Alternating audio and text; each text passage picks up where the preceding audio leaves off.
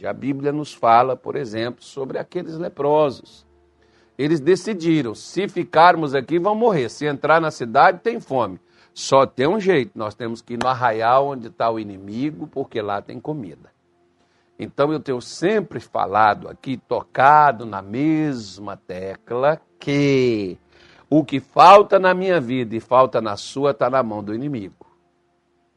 E nós temos que ir até ele para a liberação daquilo que deveria estar nas nossas mãos.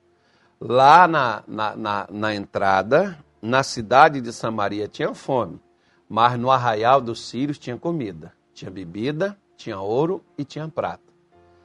Enquanto esses homens, embora humanamente falando assim, incapazes, inferiores, mas decidiram lutar para vencer, preferiram morrer de lepra do que morrer de fome, né? Como diz o ditado aí.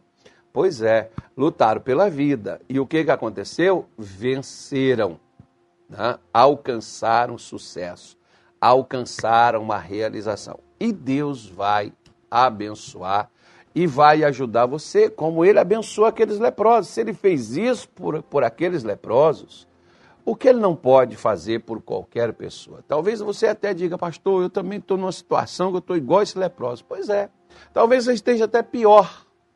Mas se Deus fez por eles, Deus também pode fazer por você. Só quero te lembrar que Deus só fez algo por eles quando eles decidiram lutar pelo que lhes faltava. O que faltava a eles era comida, o que faltava a eles era veste, o que faltava a eles era o ouro e era a prata.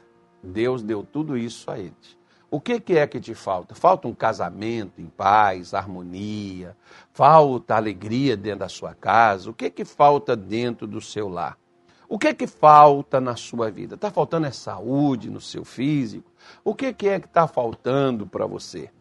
Eu até mais ou menos assim. Você verifica e vê que esses leprosos lutaram pelo alimento. Se eles também tivessem lutado pela cura, eu tenho certeza que o Senhor Deus teria também curado a todos eles.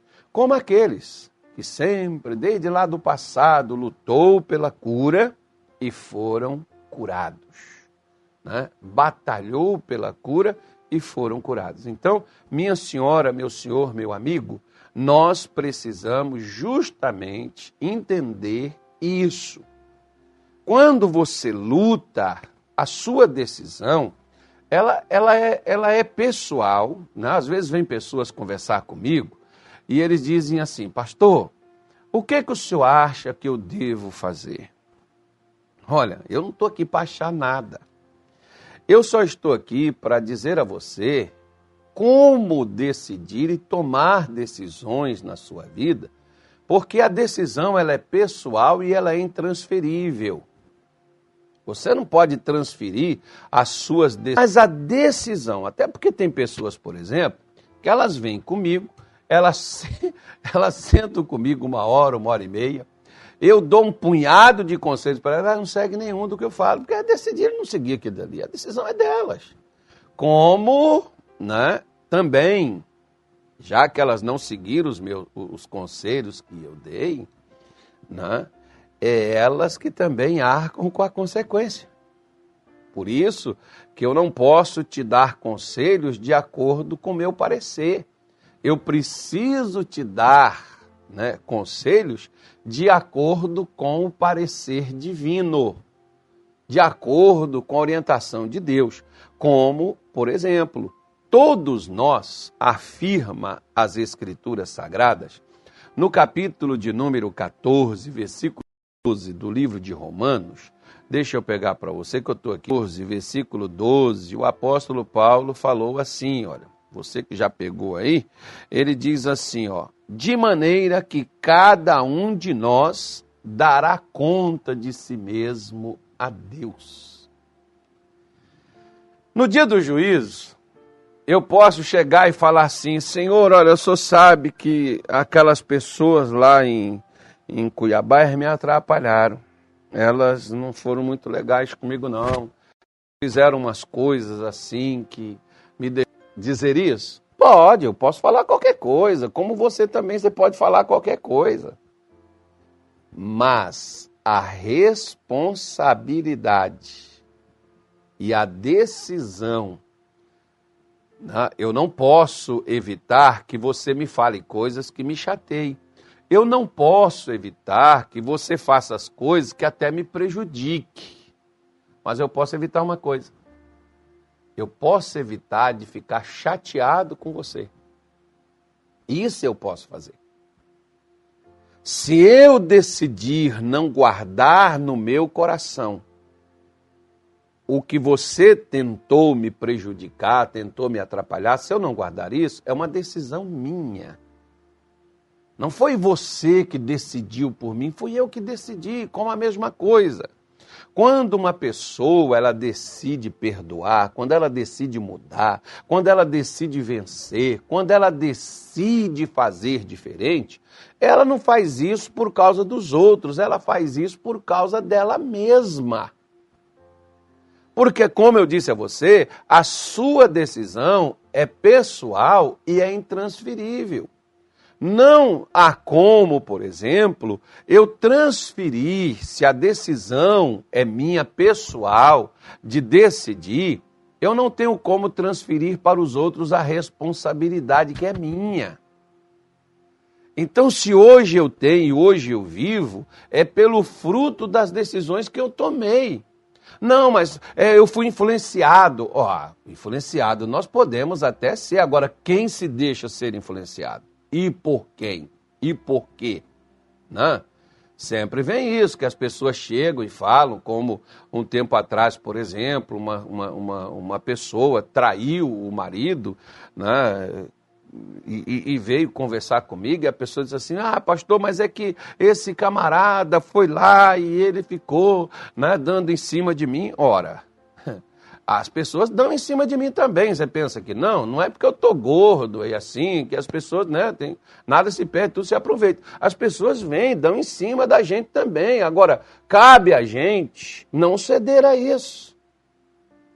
Quantas pessoas eu já, já veio comigo com proposta imoral, indecente e coisas assim. Cabe a mim alimentar, fazer ou sair fora daquilo. Porque às vezes tem pessoas que elas pensam assim, não, porque vocês assim, né, que já estão com Deus há mais tempo, vocês não são assim muito tentados. Todos nós somos expostos às tentações, somos nós, todos nós somos expostos à preguiça, ao desânimo, à raiva. É, a gente faz raiva na gente, vai só soltando fogo pelas narinas. Tem gente que provoca você para isso. Agora você vai entrar na provocação? Você vai ceder a isso, né? enfim, é uma decisão sua. É você que decide porque a sua decisão é intransferível e é pessoal, é sua. Como a minha decisão é minha. Eu posso, como eu te disse, posso te aconselhar? Posso te aconselhar. Posso te dar orientações? Posso te dar orientações. Mas a decisão de seguir essas orientações ou não, sempre será de responsabilidade daquele que tem que tomar a decisão. Daquele que tem que tomar aquela atitude diante daqueles fatos e diante daquelas coisas. Né? Você vê, por exemplo, a Bíblia diz que Jesus em tudo ele foi tentado, porém sem pecado, ou seja, em tudo. O que é tudo? Tudo é o que você já passou, o que você pode, poderá passar, o que você já enfrentou, o que você poderá enfrentar. Isso é tudo. Jesus foi tentado sexualmente, Jesus foi tentado financeiramente, Jesus foi tentado. Né? Fizeram raiva nele, porque você acha que não? Provocaram ele de todas as formas para fazer ele se afastar de Deus. Agora ele decidiu não se afastar, decidiu ser crente, decidiu seguir, decidiu caminhar, decidiu andar com Jesus. Por isso, no capítulo 30 de Deuteronômio, no versículo 19, Moisés diz assim para o povo de Israel: Os céus e a terra tomo hoje por testemunhas contra ti que te tenho proposto a morte e a vida, a bênção e a maldição.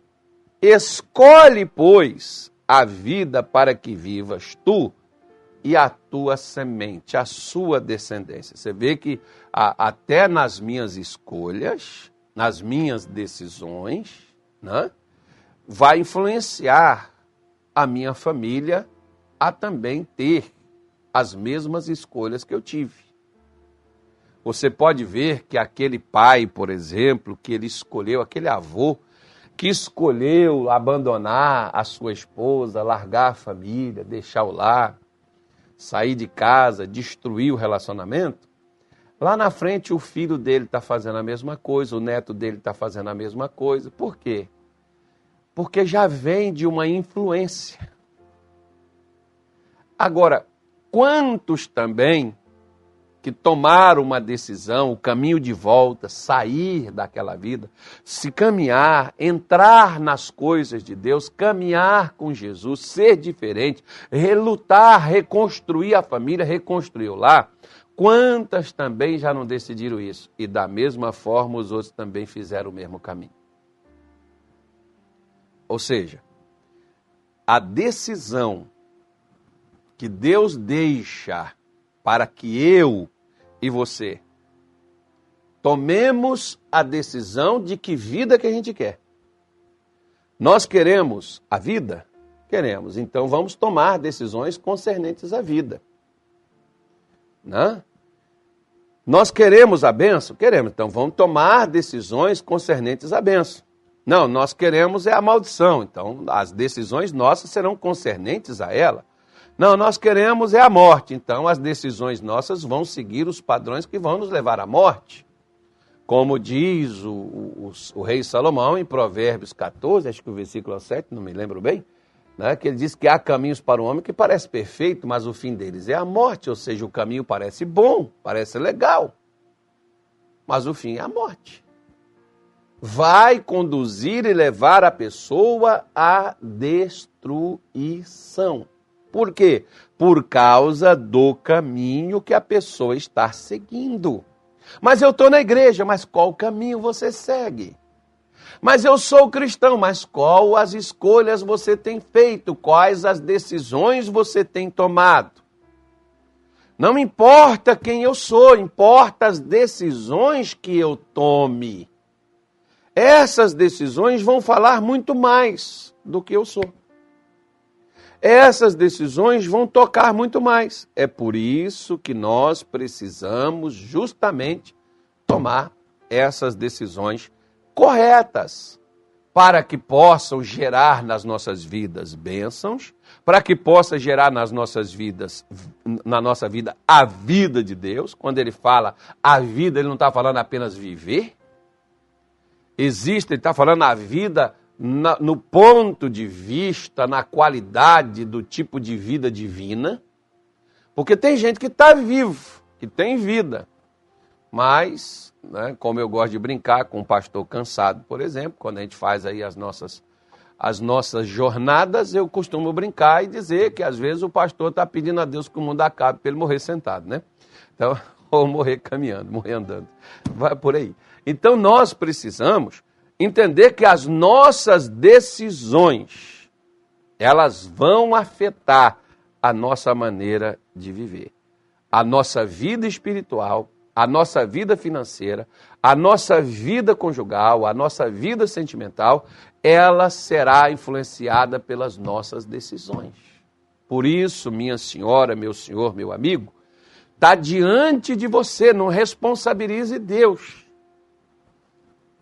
Ah, tempo atrás, por exemplo, alguém questionou lá, me parece, a filha do, do Billy Graham, por que, que Deus deixou que aqueles maluquinhos lá jogassem aqueles aviões nas Torres Gêmeas, no Pentágono, lá em outro local, lá morreu aquele monte de gente.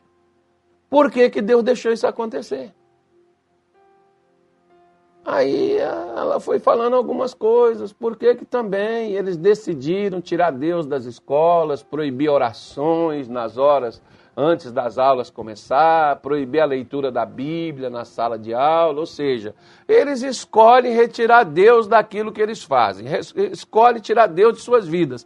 Agora, na hora que vem um perigo, Eles querem que Deus os defenda e que Deus os guarde.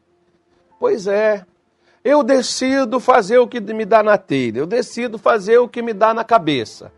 Mas eu não tomo decisões concernentes a um conselho que Deus me dá. Mas agora, na hora que o problema me pega, eu quero que Deus me livre? É. Se a escolha foi minha? Então, as decisões que eu e você tomamos, elas são pessoais e intransferíveis.